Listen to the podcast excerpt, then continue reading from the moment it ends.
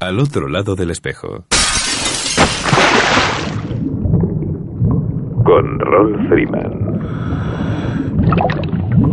Radio 21.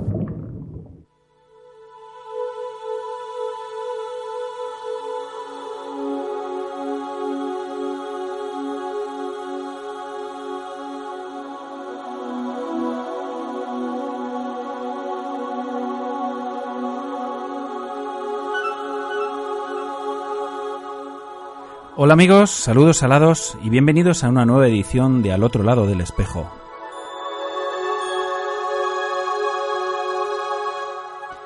Un programa que hacemos con todo cariño para ti desde lo más profundo de un océano lleno de inagotables emociones.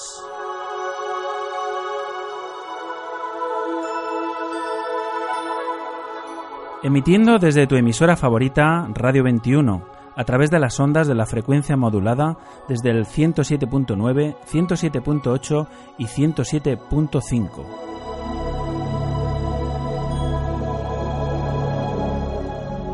Y para el resto del mundo a través de streaming de nuestra web radio21.es.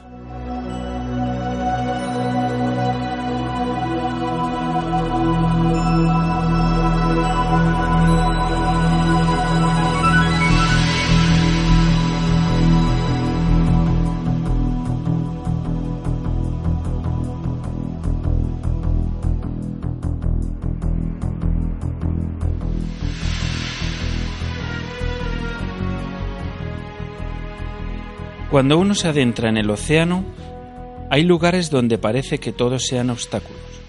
El barco navega dando bandazos, en un mar embrujado de escarpadas colinas. Las separaciones entre el oleaje desaparecen. El viento se encalma y los movimientos del barco son impredecibles. Y entonces, de vez en cuando, el golpe de gracia. El más mínimo impulso debido a cualquier causa que tal vez surja de lo más profundo del mar, inicia una secuencia. Las olas pequeñas se unen y atraen a otras con una sincronización perfecta. Se elevan juntas, crecen, se armonizan y van cobrando fuerza, hasta que surge una inmensa e invisible masa de agua, alimentada por cientos de olas que confluyen y descargan toda su energía contra el aire.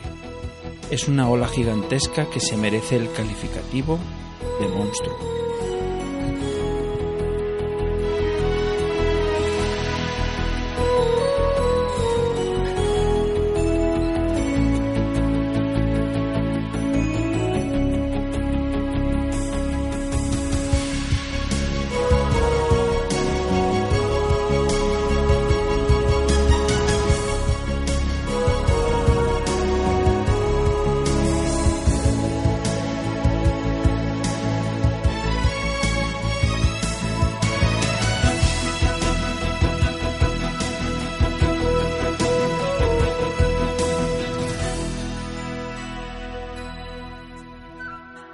A los 12 años, Robert Radnor se enamoró del mar y decidió que sería marinero.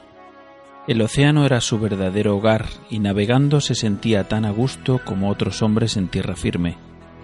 Hasta que en 1949, mientras sirve como primer oficial a las órdenes del capitán Picky en el buque de vapor Golden Delta, lo abandona la poderosa intuición que siempre lo había acompañado y se encuentra a solas frente al mar atenazado por el miedo y un aterrador presentimiento. En Memoria Azul asistimos al catastrófico viaje final del Golden Delta, un sutil, apasionante e intenso relato del único superviviente del naufragio en el que seremos testigos de su último cara a cara con el mar. Joseph Conrad, Memoria Azul.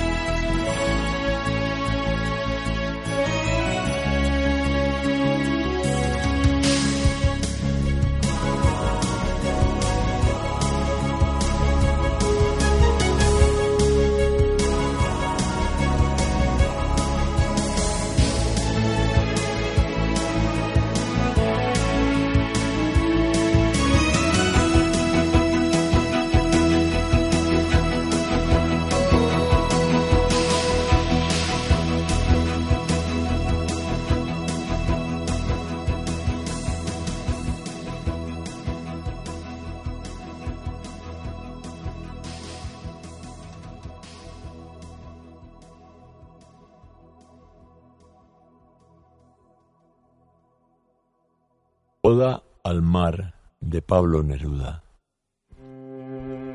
Aquí en la isla, el mar, y cuánto mar, se sale de sí mismo a cada rato. Dice que sí, que no, que no, que no, que no. Dice que sí, en azul, en espuma, en galope, dice que no, que no. No puede estarse quieto. Me llamo mar, repite, pegando en una piedra sin lograr convencerla. Entonces, con siete lenguas verdes, de siete perros verdes, de siete tigres verdes, de siete mares verdes, la recorre, la besa, la humedece y se golpea el pecho repitiendo su nombre. Oh mar, así te llamas, oh camarada océano, no pierdas tiempo y agua, no te sacudas tanto. Ayúdanos. Somos los pequeñitos pescadores, los hombres de la orilla. Tenemos frío y hambre. Eres nuestro enemigo. No golpees tan fuerte, no grites de ese modo. Abre tu caja verde y déjanos a todos en las manos tu regalo de plata, el pez de cada día. Aquí en cada casa lo queremos y aunque sea de plata, de cristal o de luna, nació para las pobres cocinas de la tierra. No lo guardes, avaro, corriendo frío como relámpago mojado debajo de tus olas. Ven ahora, ábrete y déjalo cerca de nuestras manos.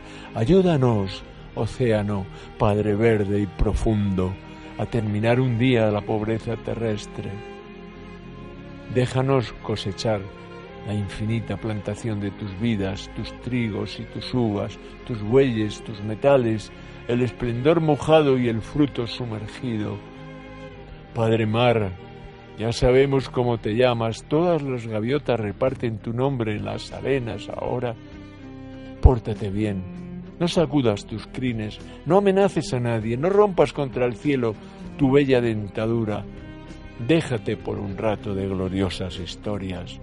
Danos a cada hombre, a cada mujer y a cada niño un pez grande o pequeño cada día. Sal por todas las calles del mundo a repartir pescado y entonces grita, grita, para que te oigan todos los pobres que trabajan y digan, asomando a la boca de la mina, ahí viene el viejo mar repartiendo pescado. Y volverán abajo a las tinieblas sonriendo, y por las calles y los bosques sonreirán los hombres y la tierra con sonrisa marina. Pero si no lo quieres, si no te da la gana, espérate, espéranos, lo vamos a pensar. Vamos, en primer término, a arreglar los asuntos humanos, los más grandes primero y todos los otros después. Y entonces entraremos en ti, cortaremos las olas con cuchillo de fuego en un caballo eléctrico, saltaremos la espuma cantando, nos hundiremos hasta tocar el fondo de tus entrañas. Un hilo atómico guardará tu cintura. Plantaremos en tu jardín profundo plantas de cemento y acero. Te amarraremos pies y manos. Los hombres por tu piel pasearán escupiendo, sacándote racimos, construyéndote arneses, montándote y domándote, dominándote el alma. Pero eso será cuando los hombres hayamos arreglado nuestro problema, el grande, el gran problema. Todo lo arreglaremos poco a poco. Te obligaremos mar, te obligaremos tierra a hacer milagros, porque en nosotros mismos, en la lucha, está el pez, está el pan, está el milagro.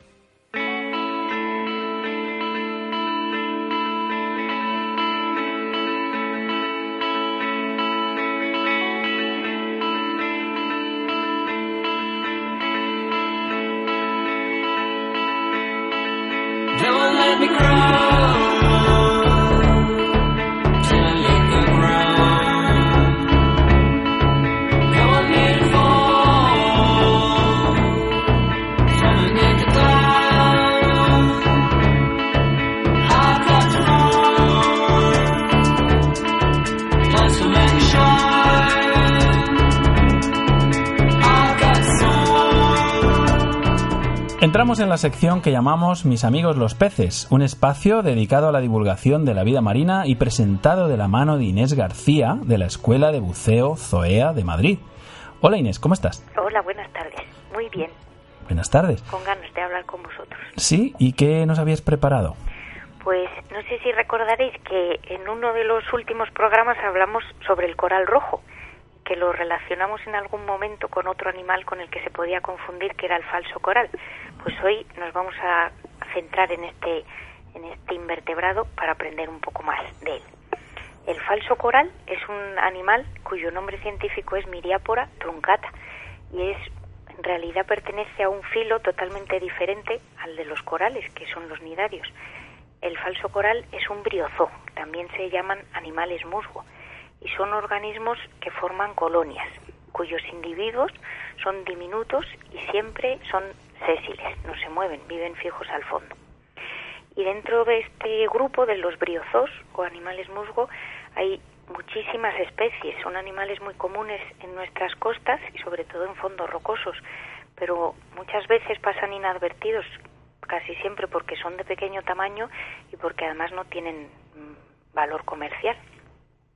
Las colonias de, de los briozos están formadas, como hemos dicho, por individuos cada uno de los individuos segrega una cápsula que es como si fuera una cajita donde se resguarda el animal y el animal saca hacia el exterior una corona de tentáculos que es lo que utiliza para alimentarse.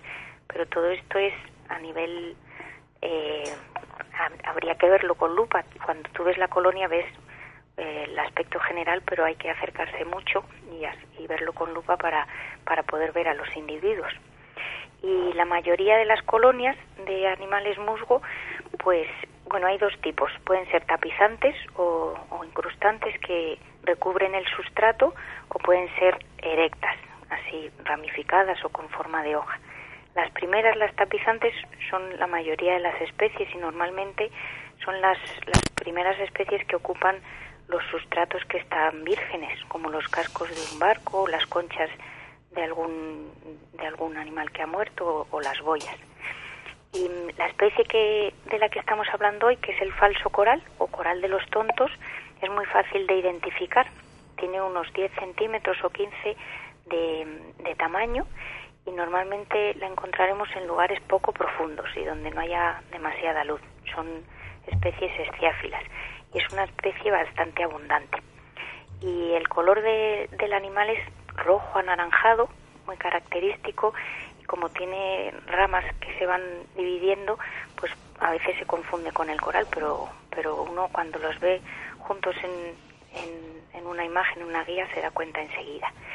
Las, las ramas del, de este falso coral son cilíndricas y se dividen eh, de dos en dos dicotómicamente. Y los extremos están como si los hubieran cortado con tijeras, por eso se llama truncata, el nombre científico. Y luego, en cuanto a, a su a su aspecto, una vez que se saca del, fondo, cuando el animal muere, pierde ese color así tan, tan llamativo y se queda pues bastante pálido y además es mucho más frágil que el coral rojo. Por eso no tiene ningún sentido coger un trocito de, de falso coral y metérselo en el bolsillo, porque cuando salgamos al exterior, será un, un trocito sin ningún valor. Y al ser tan frágil hay que tener cuidado cuando vayamos buceando de no apoyarnos o, o no aletear sobre él para no romper las colonias. Y hasta aquí hemos llegado con, con nuestro animal de hoy.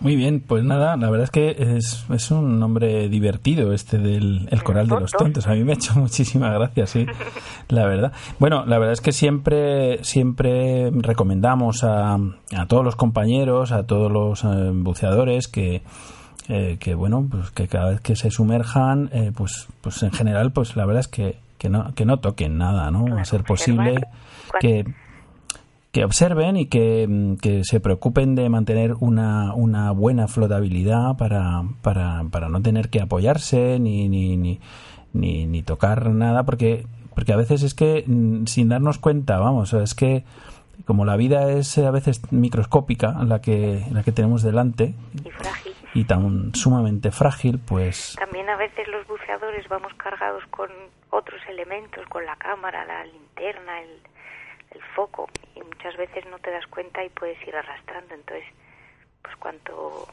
cuanto más complementos llevemos, más cuidadosos. Una buena preparación, un buen entrenamiento y, y bueno, y, y observar que, que, la vida está, está delante de nuestras narices muchas veces. Y, y bueno, es conveniente llevar una lupita o llevar eh, determinados eh, instrumentos que nos ayudan a, a, encontrar esos nudibranquios tan pequeñitos. Y tenemos que hablar un día de nudibranquios, ¿eh? Vale, pues el próximo programa lo dedicamos a los nudibranquios.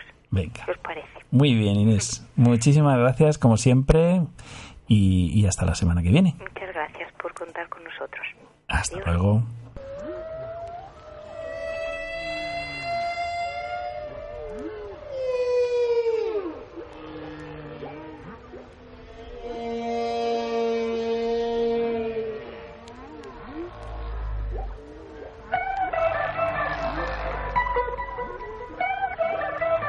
Menudo veranito que llevamos. Seguro que los alumnos de David Blázquez, los que comenzaron su curso de buceador de aguas abiertas, están disfrutándolo de lo lindo. Y los que habéis seguido su curso de iniciación al buceo a distancia, ¿a qué esperáis? Venga, animaros, que ahora el agua está llegando a su punto más alto de calor. Bueno, ahora y en septiembre se darán las más altas temperaturas del agua en superficie, lo que facilita bastante y hace tremendamente agradable el buceo para aquellos que lo descubren por primera vez. Venga, David, adelante con el capítulo 15. Buenos días, Rol, y buenos días a todos los oyentes del otro lado del espejo. Recordamos que en el programa anterior realizamos la inmersión en aguas confinadas número 3 y la primera inmersión de aguas abiertas. Y en el programa de hoy hablaremos de los accesorios de buceo. Hasta ahora hemos aprendido bastantes cosas sobre el buceo recreativo, incluyendo el equipo de buceo. Aunque te has centrado en las principales piezas del equipo y cómo se combinan, al usarlas has utilizado elementos y accesorios que contribuyen a hacer que tus inversiones se realicen fácilmente y de forma eficaz. Además de esos y de otros elementos del equipo principal, vamos a ver otros accesorios utilizados normalmente. El primer accesorio del que vamos a hablar son las boyas de superficie. Al bucear desde la orilla y a menudo al bucear desde barco puedes remolcar una boya de superficie. Es una pequeña boya que utilizas para descansar, marcar un sitio de buceo, ayudar a otro buceador, llevar cosas encima o colocar la bandera de buceo. Dependiendo del sitio y del plan de buceo, puedes fondear la boya de superficie o remolcarla durante la inmersión. En cualquier caso, necesitarás un cabo de nylon de no menos de 15 metros para fondear o remolcar la boya. Lleva el cabo en un carrete para evitar los enganches en el cabo suelto. No la enganches al equipo. De esta forma puedes dejarla suelta si se engancha en algo o un barco la arrastra. Después de hablar de la boya de superficie, hablaremos de las banderas de buceo. En muchos sitios en los que te gusta bucear, la gente disfruta de otros deportes acuáticos, como pueden ser la navegación, el esquí acuático, barcos, etc. Los barcos y los esquiadores acuáticos que pasan una y otra vez por la zona en la que estás buceando suponen un peligro, y es casi imposible que los barcos te vean mientras estás bajo el agua. Por eso, como seguridad, cuando la navegación de los barcos puede ser un problema y siempre que la ley lo obligue, necesitas una bandera de buceo para avisar a los barcos de tu presencia. La bandera adecuada depende de dónde bucees y de las condiciones pero por norma general una bandera de buceo tiene un rectángulo rojo con una banda diagonal blanca, o una bandera azul y blanca en forma de banderín, igual a la bandera de alfa del código de las señales, y lo suficientemente grande para poder ser vista desde al menos 100 metros de distancia. En algunos casos puede ser obligatorio llevar las dos banderas, en especial si buceas desde barco. Las leyes locales regulan la distancia a la que debes mantenerte de la bandera y la distancia que los barcos deben respetar, pero en muchas zonas en las que la ley no estipule esa distancia, la regla de aproximación es mantenerte a 15 metros de la bandera y los barcos deben respetar una zona de 30-60 metros. No despliegues la bandera si no hay realmente buceadores en el agua. Incluso con una bandera, asciende siempre con cuidado, y si se oyera un barco debajo del agua, quédate a la suficiente profundidad para estar seguro hasta que se vaya de la zona. Recuerda también que como buceador tú también tienes la obligación de permanecer en tu zona marcada por la bandera. Y como ya mencionamos, debes tener cuidado con el tráfico marítimo. Además de mantenerte cerca de la bandera, puede que quieras pensar en llevar un tubo señalizador hinchable que te permita avisar a los barcos de tu presencia en el agua. También debes considerar los dispositivos de señalización de superficie, tales como la boya hinchable de señalización. Estas pueden ser especialmente importantes si se diera el caso que la corriente te llevara demasiado lejos una vez que has terminado la inmersión y el barco debería advertirte para poder recogerte. Existen dispositivos de señalización de superficie visuales y acústicos, y deberás poseer al menos uno de cada. Los dispositivos de señalización visuales incluyen tubos hinchables de colores vivos o boyas que puedes hinchar para ser visto con más facilidad. Y para las inversiones nocturnas, luces de señalización y dispositivos de destellos, como pueden ser estrobos. La mayoría de los buceadores siempre llevan en los bolsillos de sus chalecos un tubo de señalización hinchable o un espejo de señales. Los dispositivos acústicos son principalmente silbatos, que puedes utilizar soplando o asistidos por el hinchador de baja presión. El lugar más corriente para ambos es en la traquea de tu chaleco, ya que está suficientemente alejado y sin embargo fácilmente accesible para ser utilizados en caso de emergencia. Una vez visto los dispositivos de señalización de superficie, hablaremos un poquito de la linterna subacuática. Además de su utilidad en la oscuridad de la noche, las linternas subacuáticas resultan útiles para iluminar y recuperar el color a profundidad, y además para mirar en grietas y agujeros oscuros. Una linterna subacuática es resistente al agua y a la presión, las linternas subacuáticas son estancas porque utilizan un sellado a base de juntas tóricas que debes revisar, limpiar y engrasar periódicamente. Como la mayoría de las linternas debes guardarlas sin las baterías, si no vas a utilizarlas durante un periodo prolongado para prevenir posibles daños debido al líquido de las baterías. Existen muchos tipos de linternas y las diferencias radican siempre en, en cuanto a la potencia, el tamaño y la luminosidad. Cuando hablamos de la comunicación bajo el agua, aprendimos que los dos métodos más comunes que utilizábamos eran las señales y la pizarra. Pues bien, una pizarra es una importante herramienta de comunicación y además también la utilizas para llevar información general como los límites de tiempo, profundidad y para tomar notas para el diario de buceo.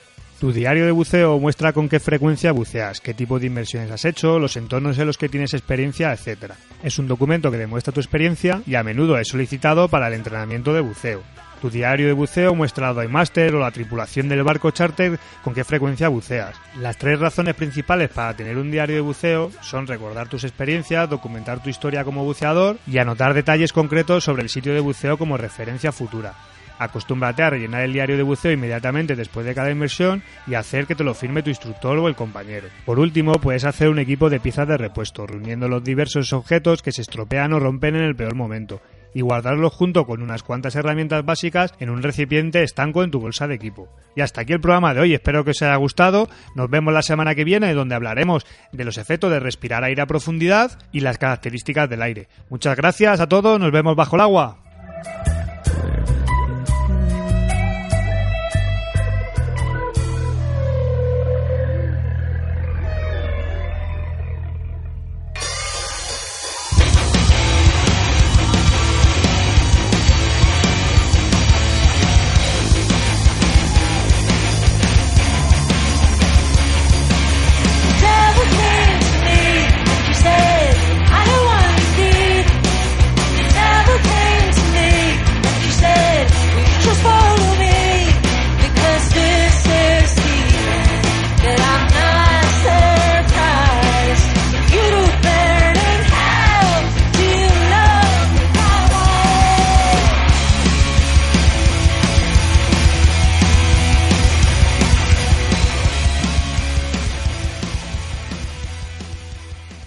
Al otro lado del espejo.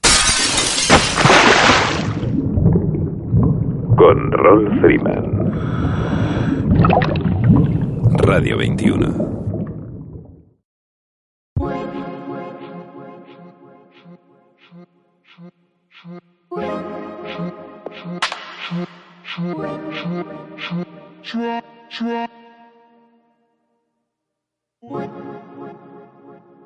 You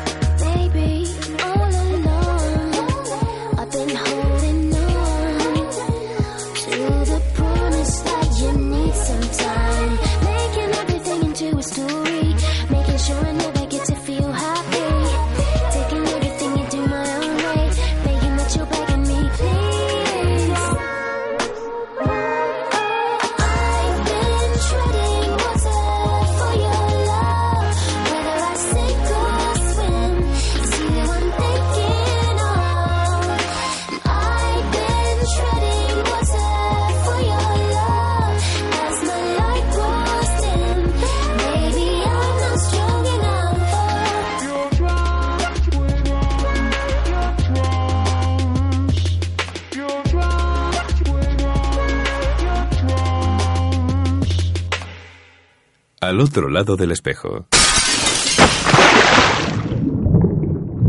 Con Rolf Freeman. Radio 21.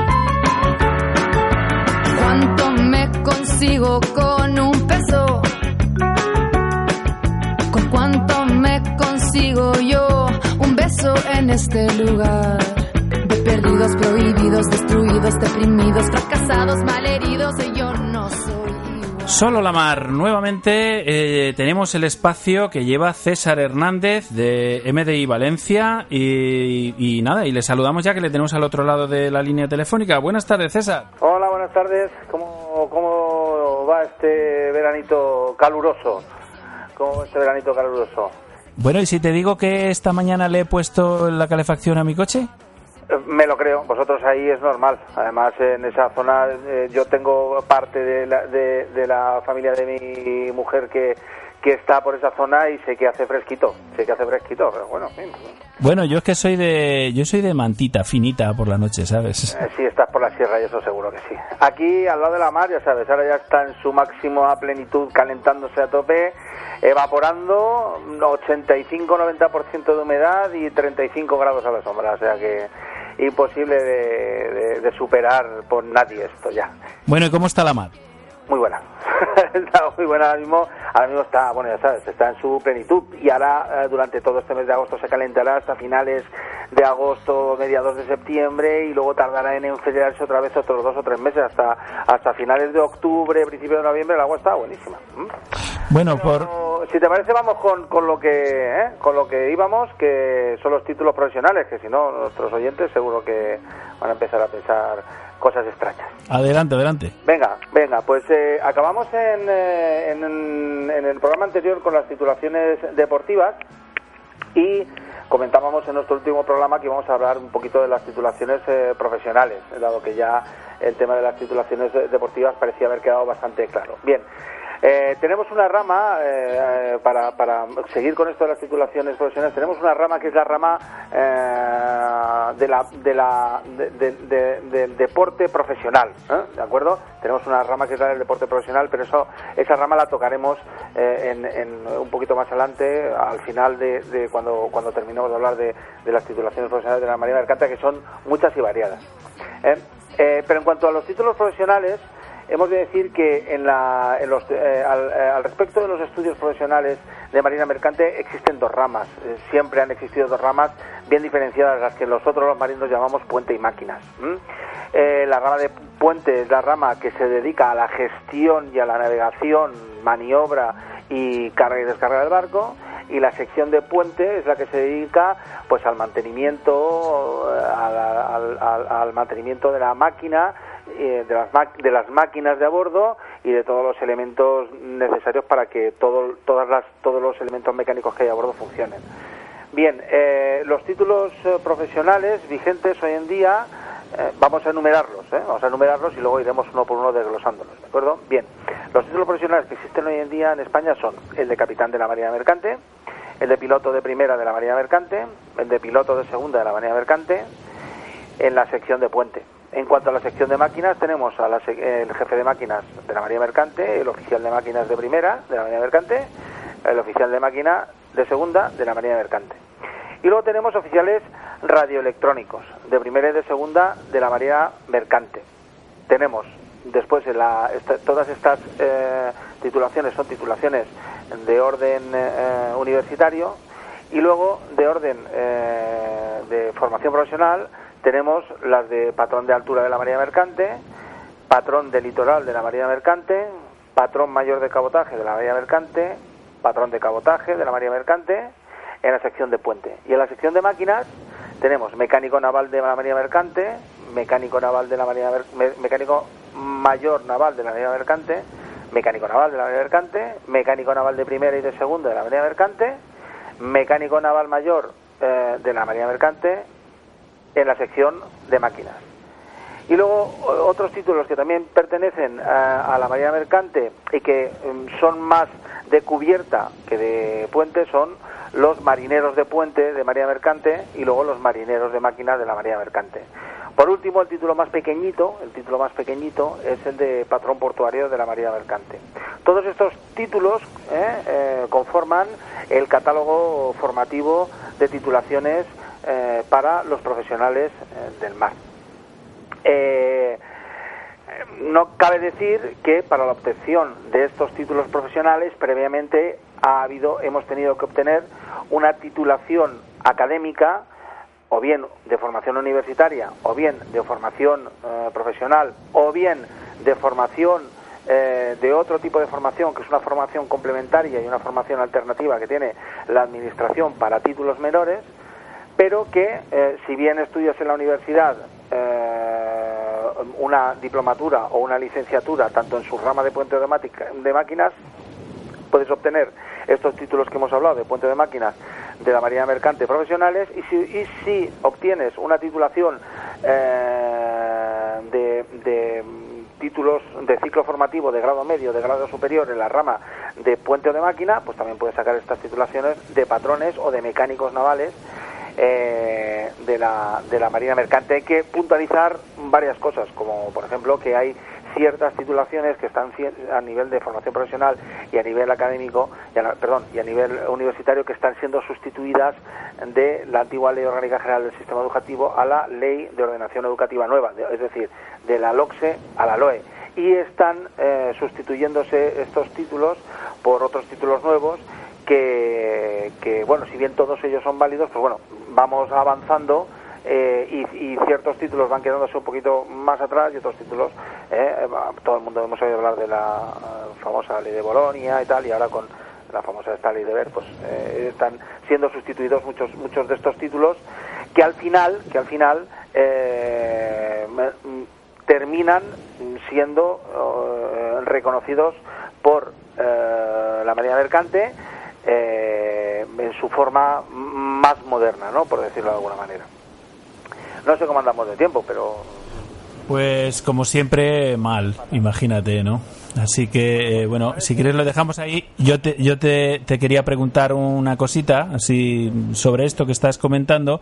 Eh, simplemente preguntarte si, si en el campo de la Marina Mercante, o sea, si hay, hay demandas, si se está eh, generando pues empleo, si, si España es una potencia en cuanto a Marina Mercante o, o cómo estamos. Pues mira, eh, en, el, eh, en, la, en, la página del Instituto Nacional de Estadística, perdón, del Instituto Nacional de Empleo, eh, es curioso porque hay un catálogo de profesiones de difícil cobertura. ¿Mm? Si entramos en la página del INEM lo veremos, hay una, un catálogo de eh, profesiones de difícil cobertura. Y este catálogo, y dentro de este catálogo de, de- de posiciones de difícil cobertura, pues está una, una de las profesiones que hay es la de la de oficiales de la marina mercante, tanto de máquina como de puente, ¿no? Es curioso, ¿no? Es curioso porque en cualquier página de Marina Mercante, en, el- las páginas del Colegio Oficial de Marina Mercante eh, y en los foros que podemos utilizar al- para mm, enterarnos informarnos un poquito de cómo está la cuestión del empleo de la Marina Mercante española, pues podemos ver que es un gremio que sufre de la crisis igual que el resto de los gremios. O sea, nosotros no somos una. Pero es curioso, eh, y es, más, yo me informé de, esta, de este catálogo de, de profesiones de difícil cobertura y, me decían, bueno, la, la, la, la razón que me dieron desde el Instituto Nacional de Empleo pues era que es que bueno que este catálogo de difícil cobertura se había puesto así para facilitar un poco la entrada de, eh, de trabajadores europeos para cubrir estos puestos de trabajo. ¿no? Eh, ¿Cómo está el sector? Mal, como todos los sectores. Pero es curioso, ¿no? Que en, el, en, en la página de Instituto de Empleo exista este catálogo de, de- de profesiones de difícil cobertura y que haya, mm, por no decir miles, pues decir cientos de oficiales que no tenemos trabajo ¿no? en España. Ya, o sea que el que el que se prepare para oficial de la Marina Mercante tiene trabajo, sí o sí. El que se prepare para oficial de la Marina Mercante no tiene trabajo. Ah, vale, vale. no tiene trabajo. No tiene trabajo, sí, a ver, tiene trabajo. A ver, por supuesto que si busca y si se esfuerza, eh, tendrá trabajo, pero me imagino que como en otros muchos gremios. Yo no conozco otros gremios, pero sé por, por, por compañeros, amigos, familiares, amistades, vecinos y demás, que todos los que insisten y siguen y tal, pues si no encuentran trabajo de una cosa, encuentran trabajo de otra, que ya no vamos a hablar de los precios del tal, pero pero y en, en, este gremio en España la gente bueno la gente la gente que estudia este esta profesión no es para quedarse en España. La gente que estudia esa profesión es para marcharse fuera de España América o para salir a navegar a norte Europa y con sistemas y con tecnologías muy modernas no para quedarse aquí en España porque en España no hay muy poco hay muy poco trabajo por no decir nulo. Entonces el que estudie esta profesión, pues bueno, tendrá que esforzarse mucho durante mucho tiempo para poder encontrar un trabajo que más o menos, pues bueno, le va a dejar vivir como pues como en otros muchos sectores. ¿Qué vamos a decir? Muy bien, César, pues nada, te lo dejamos por aquí. Eh, nos vemos la semana que viene y, y nada, esperamos un nuevo capítulo. Relaciones profesionales. ¿eh? Muy bien. ¿De acuerdo? Bueno, pues nada, pues eh, buenas tardes, buena guardia y buena prueba. Venga, un saludo, hasta luego.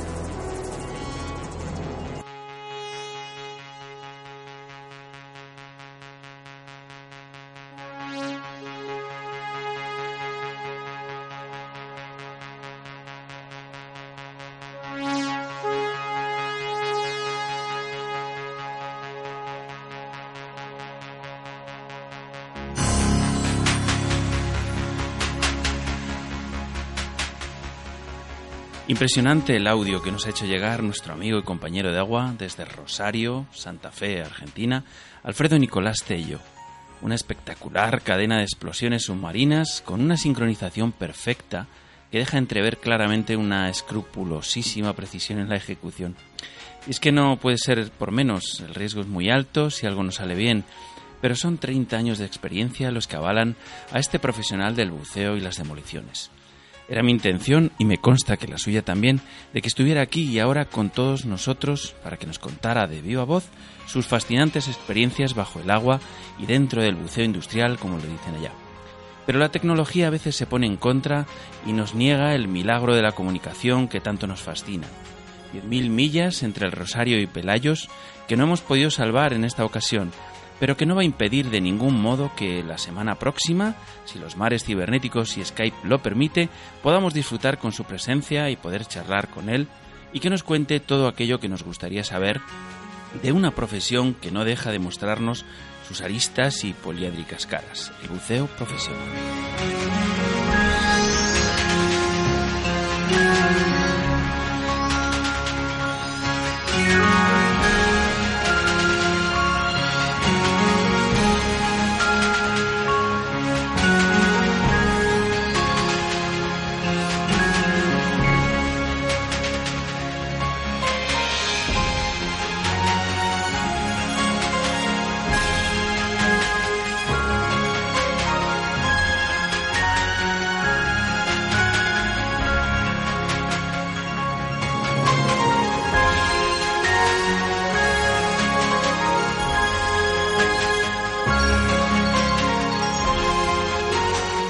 Hacía algún tiempo que tenía ganas ya de, acercarme al mundo de las, de las aplicaciones eh, para los smartphones y demás, eh, aplicados de alguna manera al mundo submarino, y que son muchos, la verdad. Bueno, yo me he descargado el otro día, me he descargado el Scuba Diving Calculator. Son unas aletitas, el icono son unas aletitas así como de color eh, salmón. Eh, bueno, y, y es una aplicación del, del octubre pasado, del 2012. Eh, Scuba Diving Calculator eh, pues no es más que un, dive log como conocemos. Y bueno pues tiene las posibilidades de, guardar los sitios de buceo evidentemente planificar las inmersiones llevar un libro de registro eh, puede guardar un máximo de 5 inmersiones eh, hacer un cálculo automático del consumo del consumo real utiliza las tablas de PADI y NAUI y soporta eh, multilingüaje, actualmente inglés, italiano, español, francés y alemán. Bueno, está bien como, como una aplicación de recuerdos si, bueno, si, andamos trasteando siempre con el, con el aparatito. Y bueno, una cosa importante, puedes guardar los puntos de inmersión en, en los mapas de Google. Bueno, yo como soy muy de, muy de Android y de Google, pues, pues me la he descargado y, y me gusta un poquito. Y luego quería hablaros de otra aplicación. Se trata de, de Enjambre de Peces. Es una aplicación y, un fondo de pantalla en vivo que muestra cientos de peces que nadan juntos. Es un, es un fondo de pantalla muy relajante. Eh, podemos tener, eh, pues me parece que hasta, hasta mil peces en la pantalla. Y, bueno, y los eh, tipos de peces disponibles son peces mariposa, sardinas, eh, goldfish, eh, carpa japonesa, el pez payaso, eh, peces cirujano o peces neón. La verdad es que yo he descargado la aplicación gratuita y, me, agrada muchísimo eh, pues cada vez que enciendo el móvil y veo ahí eh, todo el cardumen de, peces. Es, está, está muy bien. Eh, bueno, iremos desgranando poquito a poco estas aplicaciones que hay infinidad, os podéis imaginar. Seguro que, seguro que casi todos ya las conocéis, pero bueno, eh, vamos a irlas, vamos a irlas viendo, pues para poquito a poco para ocupar estos espacios que se nos quedan un poquito vacíos. Venga, un abrazo a todos y hasta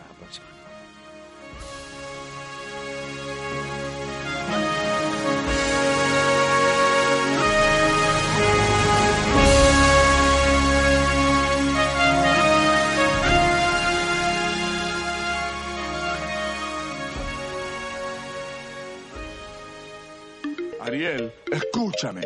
Ese mundo está muy mal. La vida bajo el mar es mucho mejor que el mundo de allá arriba. ¿Tú crees que en otros lados las algas más verdes son? Y sueñas con ir arriba, que gran equivocación. No es que tu propio mundo no tiene comparación. ¿Qué puede haber allá afuera que causa tal emoción? Bajo el mar, el mar. Vives contenta siendo sirena, eres feliz. Sé que trabajas sin parar y bajo el sol para variar. Mientras nosotros siempre flotamos bajo el mar. Llegamos así al final de nuestro programa de hoy. Ojalá que les haya gustado nuestra compañía. Buen fin de semana a todos, buena mar y buenas inmersiones. La semana que viene muchísimo más y mejor. Os espero aquí en Radio 21. A los controles en la sala de máquinas del submarino amarillo y dando la brasa al micrófono, servidor de ustedes, Rolf Freeman, que os envía un cálido y capaciano abrazo. Saludos saladetes, gentes de la mar. Nos veremos en los mares o en los bares. Felices burbujas y hasta la próxima. Y no se olviden de sonreír. Adiós. Si no te quieres arriesgar, bajo el mar te quedarás.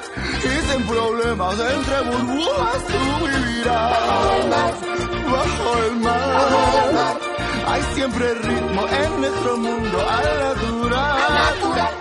La magarra ya tocará, el esturión se unirá. Siempre hay ritmo, ritmo marino el arpa y el contrabajo, ponle atención, verás las trompetas y el tambor, disfruta de tu canción. Sí, con la marimba y el violín, las duchas volteando el otro cantando, sin olvidarnos del espadín, que empiece la función.